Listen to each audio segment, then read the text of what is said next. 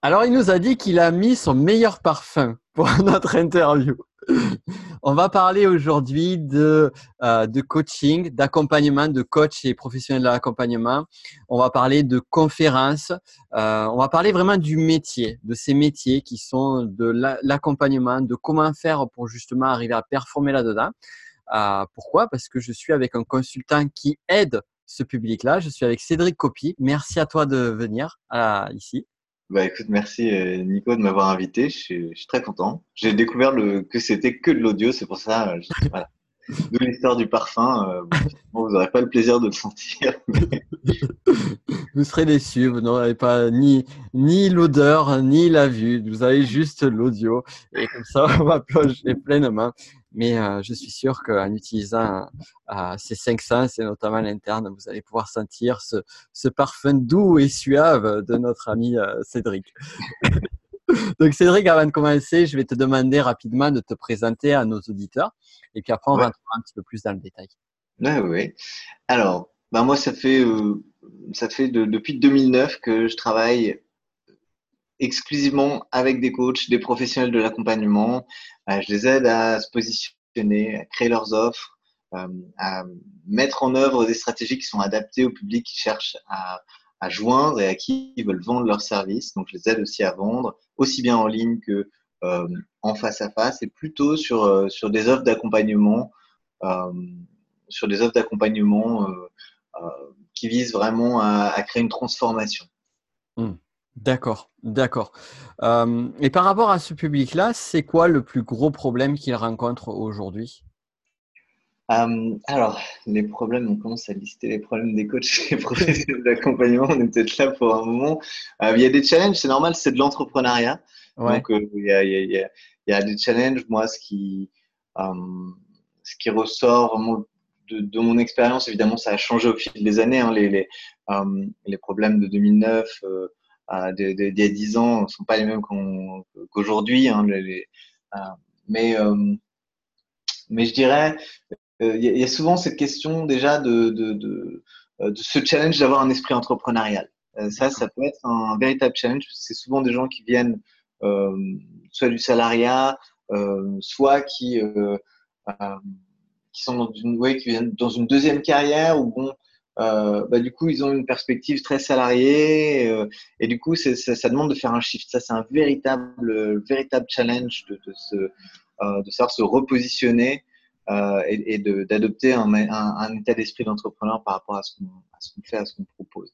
Et du coup, c'est quoi la différence entre l'esprit, le mindset salarié et entrepreneur? Bah, le mindset du salarié, il vient en proposant un tarif à l'heure, il vient euh, avec en tête euh, un tarif à l'heure qui correspond à, une somme d'argent, euh, un, un, tarif qui va arriver directement dans sa poche, alors que mmh. en fait, c'est pas du tout la réalité. donc il y a cet aspect-là, il y a ce, du coup ces, ces calculs de voilà combien d'heures je dois je dois vendre pour arriver à me faire un salaire qui équivaut à ce que j'avais avant, parce que du coup, il y a beaucoup ce référentiel-là. Mhm. Euh, il y a beaucoup cette notion de, euh, de mettre en avant plutôt un, un service et les moyens qu'on met en œuvre plutôt que les bénéfices de ce qu'on propose et de la transformation qu'on va, euh, qu'on va apporter.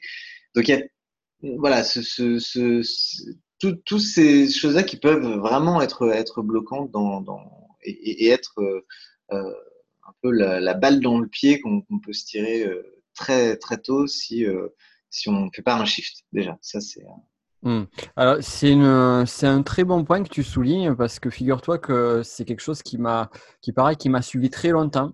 C'est-à-dire que j'avais le référentiel quand je créais même une formation numérique. Euh, je, je, et, et c'est tout à fait légitime de le faire. Je regardais le nombre d'heures de formation pour euh, évaluer le prix de ma formation. Idem pour des mmh. prestations que je faisais d'accompagnement ou autre. Euh, donc ça, ça a été un shift qui a été très long à partir chez moi. Et parfois, je peux retrouver aussi d'anciens mauvais réflexes. Mmh. Qu'est-ce que tu pourrais dire justement aux personnes qui sont soumises à ça, qui ont tendance à, à quantifier leur travail au regard du nombre d'heures, par exemple mmh. bah, Déjà, euh, je, je, je, dois dire, euh, Nico, tu n'es pas le seul, et moi-même, c'est aussi quelque chose que, auquel je dois faire attention. euh, justement quand j'ai des clients qui viennent avec vraiment ce référentiel-là et que je leur dis non, non, ça c'est. ce que je dirais, c'est vraiment de, de, de, se focaliser sur la, la valeur de ce qu'on apporte, sur, mm. sur se dire ok, quelle valeur ça a, quels sont les moyens, enfin les moyens, euh, mais les moyens mis au service d'un objectif, d'un résultat.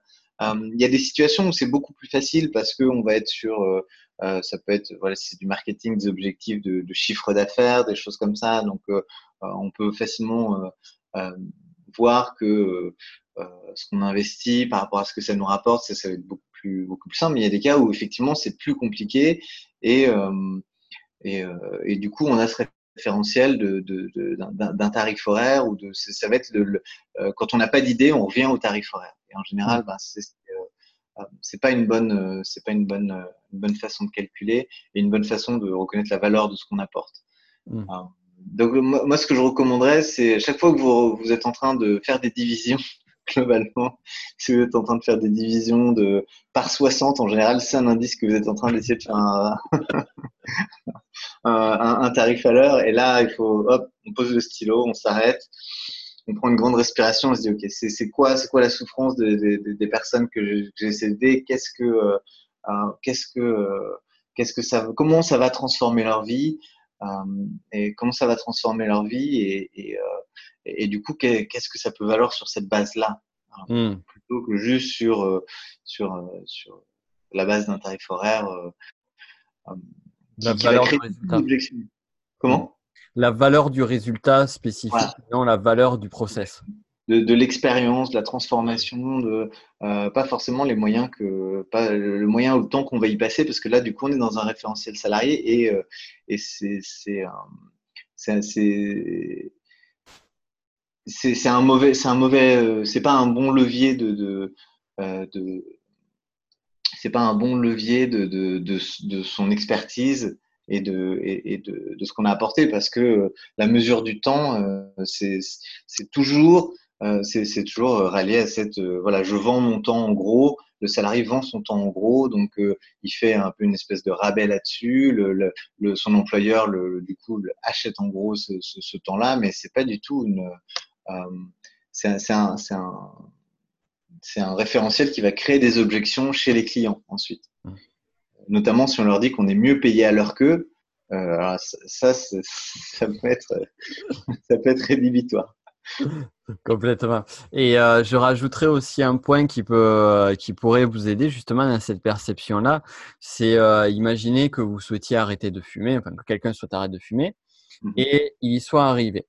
Euh, de là, il est passé par plusieurs, plusieurs techniques. Le patch et euh, un livre qui a permis une prise de conscience, qui a permis d'arrêter de fumer. D'ailleurs, j'ai des exemples d'un livre.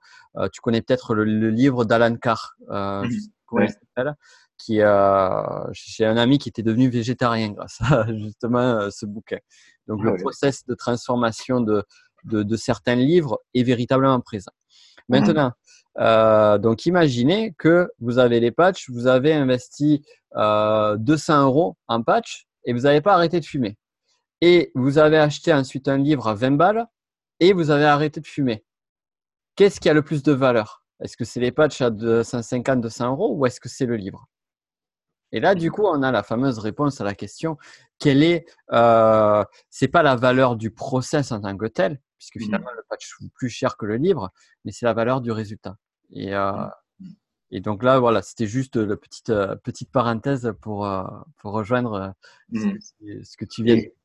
Et, et pour compléter l'exemple que tu donnes, ben, si, on, si, on, si on réalise l'économie que ça peut représenter d'arrêter de fumer par rapport à la consommation qu'on a, on peut très vite se rendre compte que ça pourrait au moins valoir, être sûr d'arrêter de fumer, ça peut au moins valoir, je sais pas, peut-être plusieurs mois de consommation de cigarettes ou six mois, sans compter la valeur sur la santé, le, euh, et puis d'utiliser aussi une méthode qui va être durable, euh, hmm. qui va être euh, et qui du coup, voilà, va vraiment représenter un, un, gain aussi bien pour la santé qu'un gain financier. Que hmm. donc, donc ça, c'est toujours difficile à estimer. Mais, mais en tout cas, ça ne peut pas juste se résumer à, un, nombre d'heures passées. Quoi. Hmm. D'accord, super intéressant. Alors, je me rappelle, euh, on s'est rencontrés la première fois, c'était en 2016 au Salon des indépendants du, du Web. C'était. Et euh, ça faisait très longtemps que je te, que je te voyais sur Internet, peut-être 2012, 2011, je sais pas.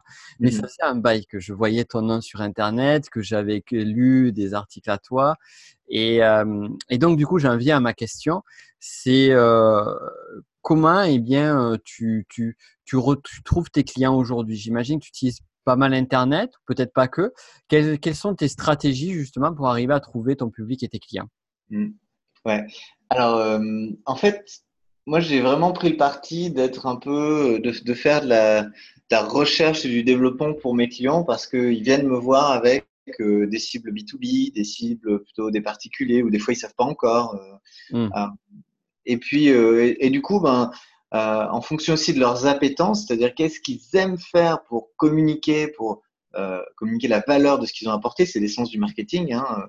Euh, bah, en fonction de ça, c'est là que euh, bah, moi j'ai fait en sorte de, de, tester un maximum de choses et de pouvoir du coup leur dire ok pour toucher cette cible là, on va mettre ça, ça en place, et puis on va euh, essayer de pas mettre tous ses œufs dans le même panier.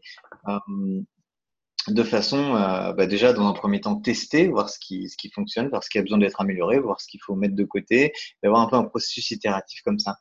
Euh, mm. donc moi, moi aujourd'hui, ce que, ce que j'utilise, bah, c'est vrai que dès le début, Internet, c'était une de mes forces. Euh, c'était euh, ancien euh, informaticien qui euh, découvre le marketing dans son tout premier job, euh, qui découvre aussi le coaching, et qui se forme, et puis à un moment se dit, bah, en fait, y a, y, a, un besoin là-dessus. Donc c'était c'était en 2009. Euh, bah, c'est vrai que le, web c'était vraiment ma force. Et au début, c'est ce que ce que je proposais aux coachs et professionnels de l'accompagnement, c'était d'utiliser leur site internet pour trouver des clients. Et en fait, je me suis rendu compte assez vite que le euh, le symptôme d'un site internet inefficace, c'est euh, en fait bien souvent la qualité du message, du marketing sur un site internet et qui enfin, reflète directement euh, la compréhension que la personne a de son marché, de, sa, et de, la valeur qu'elle apporte, etc. Donc je me suis rendu compte que effectivement c'était pas juste le site internet, euh, euh parce qu'à l'époque dans leur tête les gens, euh, euh, les, coachs, un site internet, bah, il fallait le donner au webmaster, on cochait la case puis on passait à autre chose. mais en fait ils voyaient pas du tout le, le, potentiel que ça avait. Donc moi ça a été, c'était d'abord là-dessus, et ensuite je me suis rendu compte plus profondément après des sondages et, et cassé la gueule quelques fois sur des formations qui, euh, qui du coup n'ont pas trop marché, j'ai compris que euh, qu'en fait c'était plus fallait se repositionner sur euh, comment vendre, comment créer ses offres, comment se positionner, comment générer des rendez-vous, et que c'était beaucoup plus là que ça se passait, et que, et que le site internet, euh, oui, ça, ça, a une stratégie, mais que c'est pas forcément euh, pour tout le monde. Mmh. D'accord, d'accord. Donc, euh, en fait, toi, tu as fait un petit peu du bêta testing, on va dire, euh, pour tes clients, de ce qui marche, ce qui marche pas. Et toi, aujourd'hui, qu'est-ce qui, qu'est-ce qui fonctionne le mieux pour euh, l'acquisition de clients? Est-ce qu'il y a un support, un média en particulier, ou est-ce que c'est quand même assez Alors, moi, j'ai, ouais, comme je dis, j'ai tout testé. Bon, j'ai mon blog, j'ai mon blog professionnel hein, sur lequel j'ai plus de 200 articles. Euh, donc euh, ça, c'est une source de, c'est une source de, de, trafic et de prospects. Euh, j'ai beaucoup développé les, les, différents réseaux sociaux. tu l'alimentes encore ton blog? Comment? Tu l'alimentes encore ton blog? Ouais, ouais, je l'alimente encore. je, je régulièrement, là même là sur les trois quatre derniers mois, j'ai mis une douzaine d'articles par mois, donc. Wow. de manière assez soutenue. Euh, et puis, euh, ouais, et en même temps, euh, si on l'entretient pas, le, le, le trafic peut, peut, vraiment baisser, se casser la gueule, quoi. Mmh. Donc, euh, parce que si Google ne voit plus de mise à jour, eh ben, il va mettre le plus, il va le mettre de plus en plus loin dans ses, euh, euh dans ses sites à revisiter, alors que s'il y a des mmh. publications régulières, il va, il va faire en sorte que ces petits robots y aillent plus régulièrement. Donc, euh, donc ouais, ça, ça reste quand même important de publier euh, plus ou moins régulièrement. Euh, après, bah, y a tout ce qui est webinaire. Moi, j'ai développé une liste de contacts de, je dois, avoir 15 000 contacts, quelque chose comme ça, 15 000 environ. Donc, euh, bah, c'est générer des rendez-vous à partir de ma liste. J'ai tout un système de vente du catalogue de, de, formation en ligne que j'ai créé pour répondre spécifiquement aux besoins des coachs et pros de l'accompagnement. De quoi mettre sur son site web, à comment organiser ses propres conférences, ateliers et les remplir, et vendre et générer des rendez-vous lors des, conférences. Donc en fait, moi j'ai vraiment exploré tous, les, tous ces domaines-là. Donc ma liste de contacts, mon site web, ma liste de contacts. les réseaux sociaux, je, j'ai mis en place des stratégies actives sur LinkedIn. Mm-hmm. J'ai une présence sur les différents réseaux sociaux. Donc, il y a ça. Et puis après, il y a tout ce que je fais hors ligne. J'organise des événements qui s'appellent Booster Entrepreneur Solo, mm-hmm. principalement sur Lyon, où alors, en général, il y a une, on va dire, 25-30 participants qui viennent sur un après-midi. Et c'est comme ça aussi que bah, je, je, je, je, génère des rendez-vous par ce biais-là. Euh, j'ai monté aussi un réseau. Alors pour moi, le réseautage, par exemple, c'est vraiment une stratégie à utiliser euh, qui est plus intéressante quand on est soi-même l'initiateur du réseau, parce que du coup, bah, tout le monde passe par. Euh, hmm. on est amené à rencontrer tout le monde puisqu'on est le point de contact lorsque les gens arrivent. Euh, et ça, bon, je trouve ça beaucoup plus intéressant et ça donne un positionnement plus intéressant aussi que simplement d'arriver en tant que participant à une rencontre. Donc créer soi-même son propre réseau, son propre événement. Exactement, pour proposer aux gens de venir échanger autour de, bah d'une thématique euh, sur laquelle on a une forme d'expertise. Donc le but, c'est plutôt de créer du lien, d'échanger, de développer un réseau. Et, dans l'eau, il y a forcément au bout d'un moment des gens qui disent ah bah tiens, ça m'intéresse ce que tu fais. Et des, fois, ils viennent juste pour faire pour pour, pour vérifier si ce qu'ils ont vu sur Internet correspond à la réalité. Et qu'est-ce que tu recommanderais justement aux personnes qui souhaitent, euh, qui aimeraient développer ça justement? Comment on fait pour commencer à créer euh, des événements, un réseau? Qu'est-ce que, Quels seraient les, bonnes, les bons conseils pour développer ce type de stratégie-là? Euh, bah en fait, l'appui qui est toujours intéressant, même, même aujourd'hui, même s'il y a toujours des gens qui sont là pour dire oui, ça c'est mort, ça c'est mort, l'email c'est mort, etc. Euh, non, pas du tout en fait. Euh, et pour moi, c'est vraiment c'est construire cette cette base de, de, contact de gens qui, euh, qui, qui, vous suivent sur un sujet clairement identifié, un sujet euh, euh, clair, pas juste améliorer sa vie, parce qu'améliorer sa vie, ben, c'est devenu du bruit aujourd'hui sur Internet. Il faut avoir une proposition de, de, valeur aussi différenciée que possible, sur laquelle les gens vont avoir envie de, vous suivre. Et ça, c'est une urgence. Si vous entendez, c'est l'urgence du moment. Voilà, c'est ça, c'est l'urgence du monde. Si vous n'avez si vous pas commencé à, euh, à construire, à vraiment identifier là où vous avez une valeur ajoutée et à construire une base de contacts qui vous suivent par, par intérêt sur le sujet et du coup par, avec un intérêt potentiel pour vos services que vous allez proposer ensuite, ben, si vous ne l'avez pas encore démarré, ben, faites-le euh, là, juste à la fin de ce podcast. Quoi. C'est, euh, mmh. Mmh. c'est, comme pour planter un arbre. D'accord. Intéressant. Euh, tu m'as dit aussi que tu es conférencier. Mm-hmm. J'aimerais euh, que tu nous parles un peu plus de cette activité et sous un axe tout particulier. C'est, euh, tu m'as, on a un peu discuté en off. Tu m'avais parlé de du côté introverti. Alors comme moi mm-hmm. et comme beaucoup d'auditeurs, certains sont extravertis, d'autres introvertis. Les challenges sont différents pour les uns et les autres, mais justement, qu'est-ce que tu pourrais dire euh, à nos amis euh, et amis, amis eux et amis euh, qui sont introvertis et est-ce que le métier de conférencier est fait pour elles ou eux déjà? Alors, moi je pense que oui, tout, est, tout métier il n'y a pas de raison de ne pas y aller. Hein. Il n'y a pas que, que, les grandes gueules qui ont des choses à dire. Donc, le, moi, j'ai vraiment, euh, j'ai un nature, si on, se penche sur le MBTI, moi, je, suis un introverti. J'ai beau avoir, euh, euh, je, fais, de l'improvisation théâtrale depuis plus de dix ans, je, monte sur scène dès que je peux, soit dans le monde professionnel, soit dans le monde, soit dans, dans mes vies personnelles, pour faire aller faire du stand-up, des scènes ouvertes, des choses comme ça. et pourtant, je reste, je reste introverti. C'est-à-dire que, au sens du MBTI, moi, j'ai besoin de moments pour me recharger dans mon coin quand le téléphone sonne, c'est euh, ah tiens, qui vient me déranger plutôt que ah chouette, quelqu'un m'appelle. Donc c'est vrai, c'est plus comme ça que je que euh, que je me repère dans le dans, dans, dans le côté introversion, extroversion et extraversion. C'est bien de préciser, ouais. Hmm. Et, mais ça ne veut pas dire que du coup, euh, si, on, si, on, si on a cette tendance-là d'avoir besoin de, de se régénérer dans son coin, seul par moment, ça ne veut, pas dire qu'on ne peut pas être conférencier, pas du tout. Moi, je prends un plaisir énorme à être, à être sur scène, mais c'est vrai qu'une fois que c'est terminé, ben, j'ai besoin de ce temps, de ce temps dédié. Qu'on te foute la paix. voilà, exactement, exactement. De, pouvoir recharger mes batteries en, me reconnectant à, voilà, à, moi-même, à, à, la tranquillité, au silence, quoi.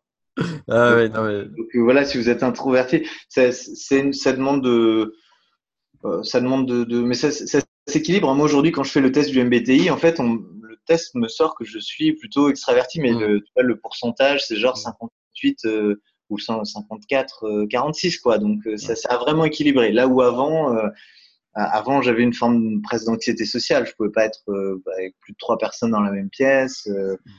j'avais très peu d'amis parce que je ça faisait trop de gens, quoi. Donc, euh, C'était vachement challengé, du coup, avec euh, la création d'événementiels et tout ça. Bah, moi, c'est l'impro. C'est moi, moi c'est vraiment l'impro qui m'a qui m'a apporté ça, c'est-à-dire que j'y suis allé pour le développement personnel. Hein. je voyais que j'avais besoin d'aller plus plus facilement vers les gens. Puis je me suis découvert.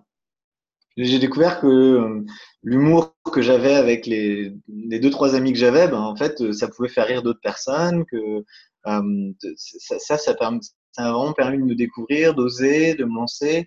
Euh, je pense que ça a aussi beaucoup contribué au fait que j'ai trouvé les ressources, le courage de me lancer aussi en tant qu'entrepreneur il y a 10 ans. Tu fais encore de l'impro? Ouais, en ce moment, je fais des comédies musicales improvisées. Donc, on, wow. on sur scène euh, et on, démarre voilà, une histoire sur une impulsion du public. On démarre une histoire dans un lieu. On, on demande au public la relation entre les personnages, le lieu. Euh, et puis on, puis on démarre comme ça une histoire avec donc sur scène. Euh, c'est chaud une comédie musicale. Ah c'est c'est ouais bah, c'est un beau challenge mais tu vois moi c'était au bout de au bout de tant d'années d'improvisation j'avais besoin d'un truc nouveau quoi. Ouais. D'un nouveau format, d'une nouvelle façon de me challenger et ouais de, on est là on chante de manière improvisée sur des airs que les musiciens improvisent on fait couplet des refrains euh, on chante à plusieurs et au milieu de ça on construit une histoire qui dure une heure une heure et quart donc euh, ça, c'est une, une, belle expérience de d'être dans l'instant présent, de lâcher prise, de spontanéité, euh, mmh.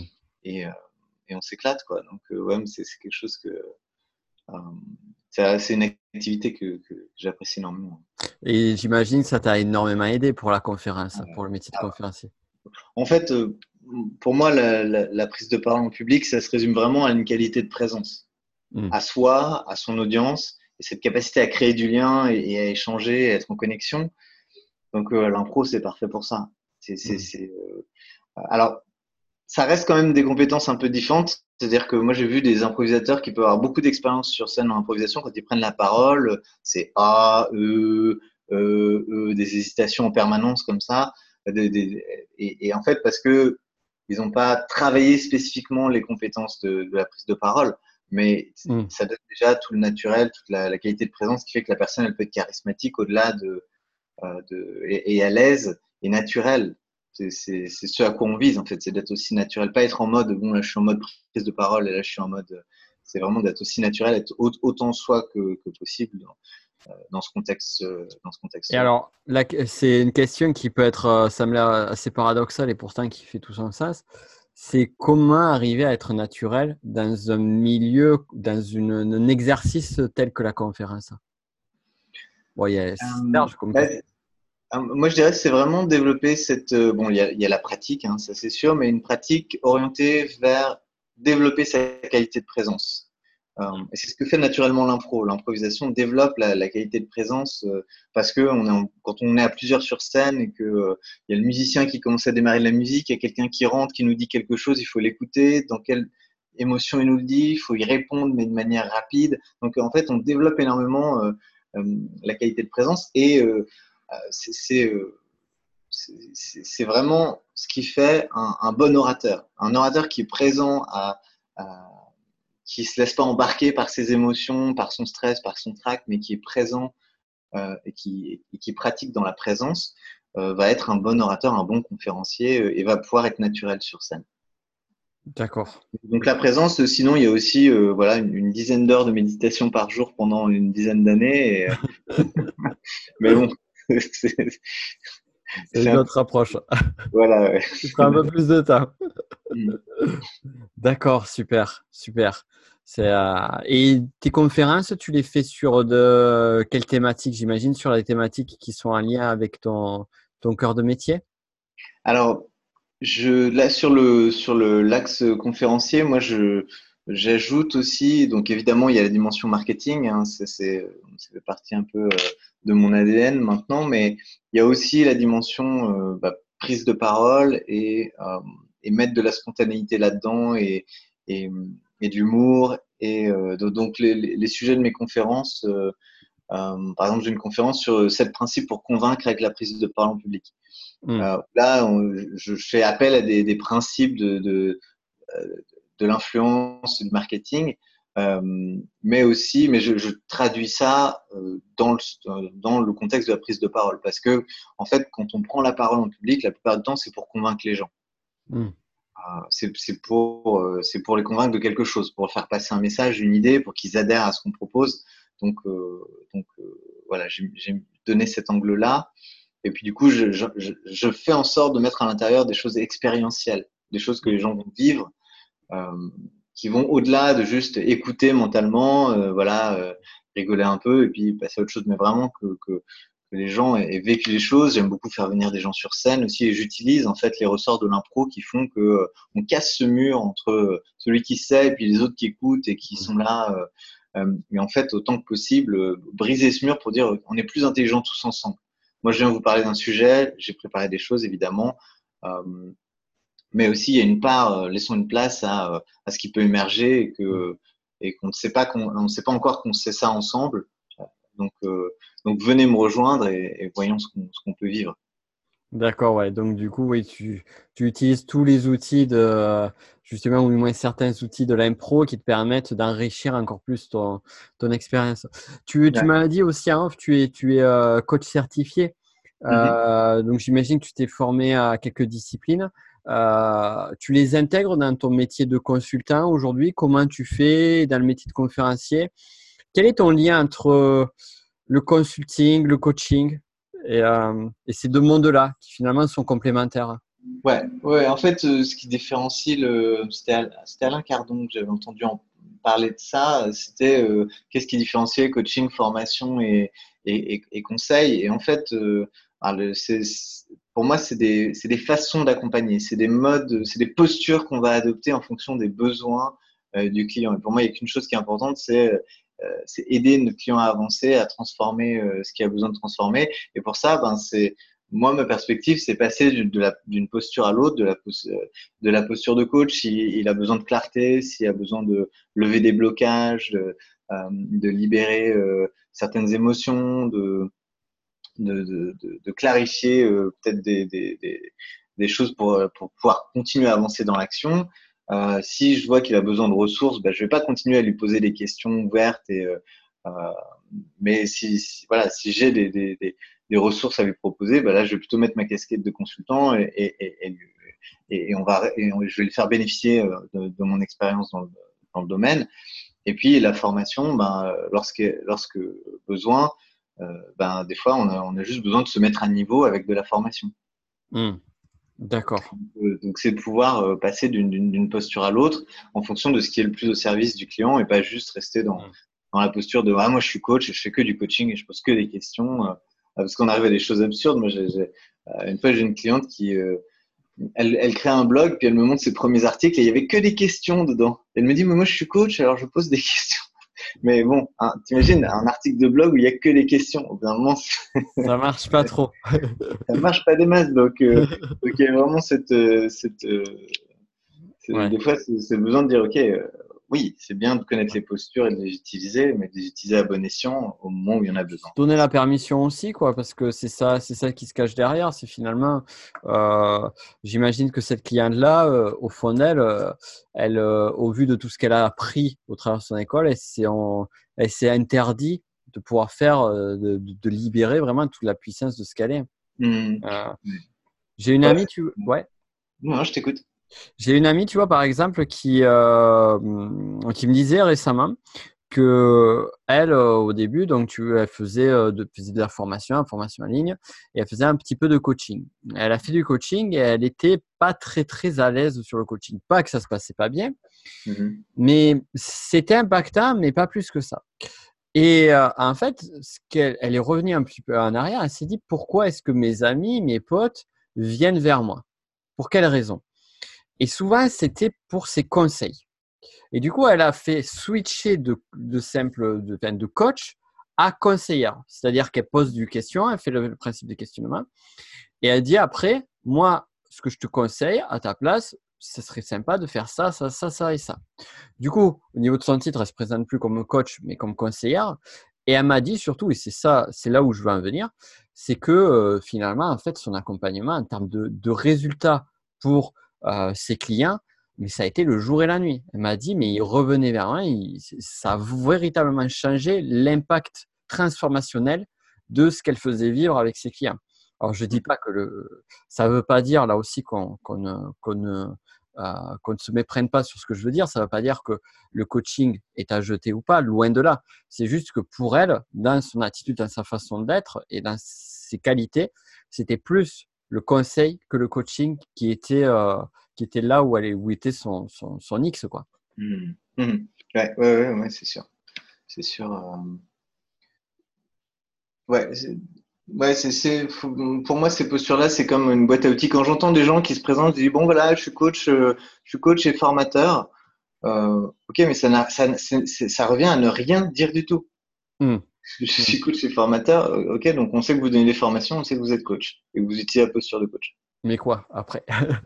Voilà, c'est ça, c'est que ça donne rien du tout. Mais bon, je pense, des fois, quand les gens se forment, ils ont besoin déjà de rentrer dans cette identité-là. Donc, euh, donc, pour rentrer dans cette identité, peut-être qu'il y a besoin d'être un peu exclusif et dire, bon, non, je, je suis, euh, je suis, euh, je suis coach. Et puis, et puis là, mais ensuite, bon, avec, avec la, la, pratique aussi, on, voilà, on peut rentrer dans le dans telle ou telle posture, en sortir et choisir ce qui est adapté au moment précis voilà, en temps réel, sans forcément avoir à mettre un panneau ou changer de chapeau ou autre.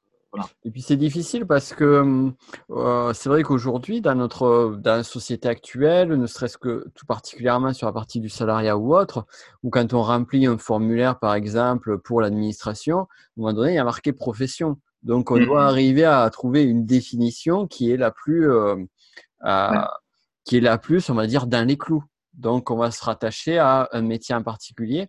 Alors que tout l'art, justement, lorsqu'on est dans l'entrepreneuriat, c'est d'être plus axé, et je rejoins exactement ce que tu disais initialement, d'être plus axé sur à quoi, à quelle chose, qu'est-ce que je, euh, je vais parler français, on va y arriver, euh, à quel besoin j'aurai un service, qu'est-ce que mmh. j'apporte, qu'est-ce que je donne comme solution, plutôt que quel est le process euh, par lequel je vais faire amener la personne, quelle est le, la casquette que j'ai. On s'en fout. Mmh mmh Moi, ce qui m'intéresse, c'est pas tant qui tu es, mais ce que tu vas m'apporter.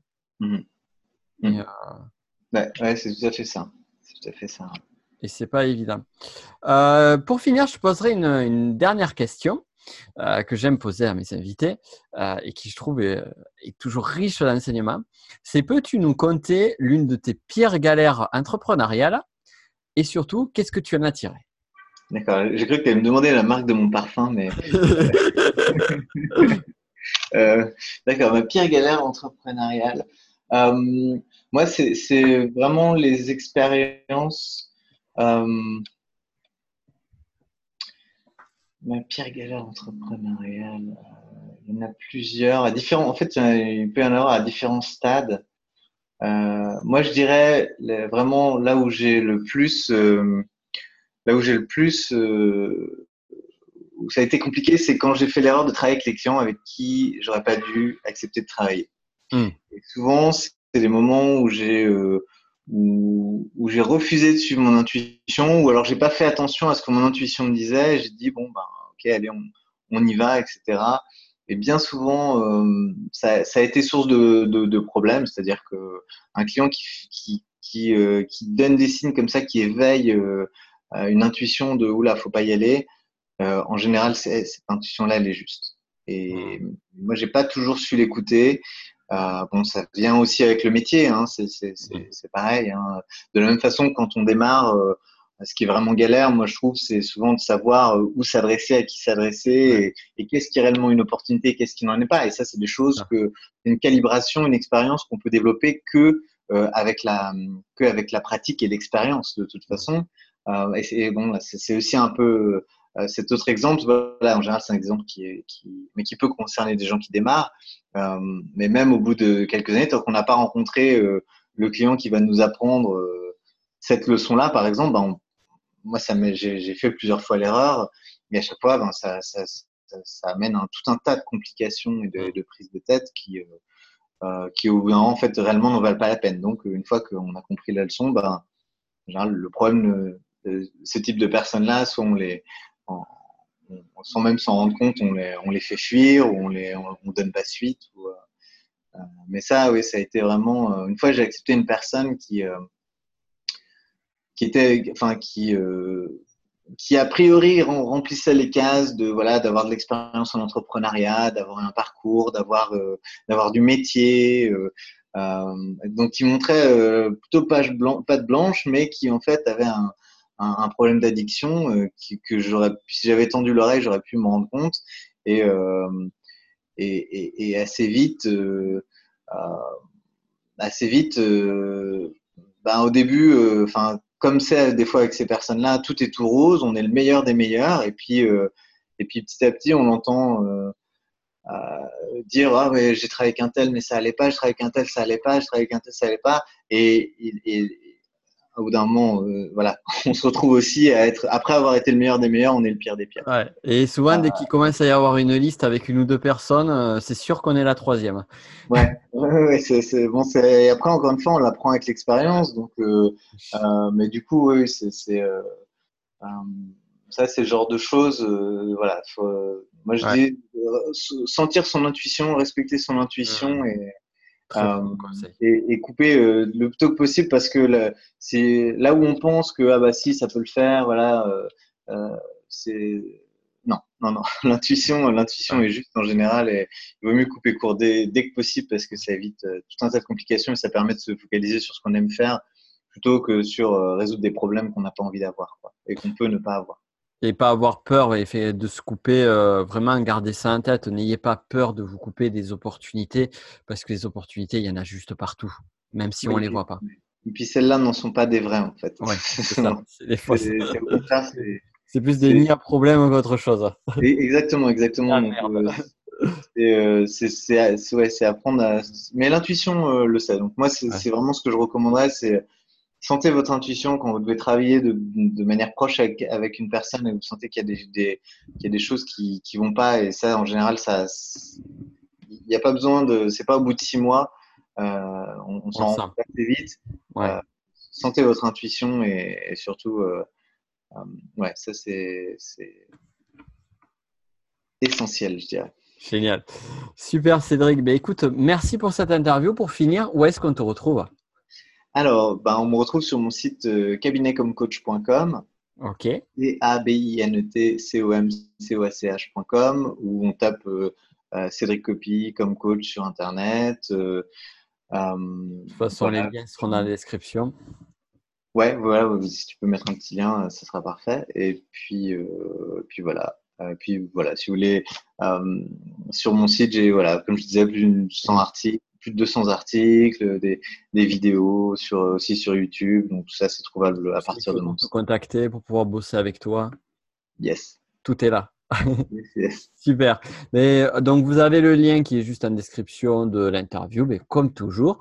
Et merci Cédric pour euh, toutes tes lumières. Merci pour tout ce que tu nous as apporté. C'était très riche en enseignement. Merci aussi pour le temps, parce que je sais que tu as un emploi du temps qui est, euh, qui est assez, assez chargé. Donc, c'est très gentil à toi d'avoir pris le temps pour. pour bah, avec plaisir. Merci pour l'invitation, Nico. Avec grand plaisir. C'était vraiment un plaisir.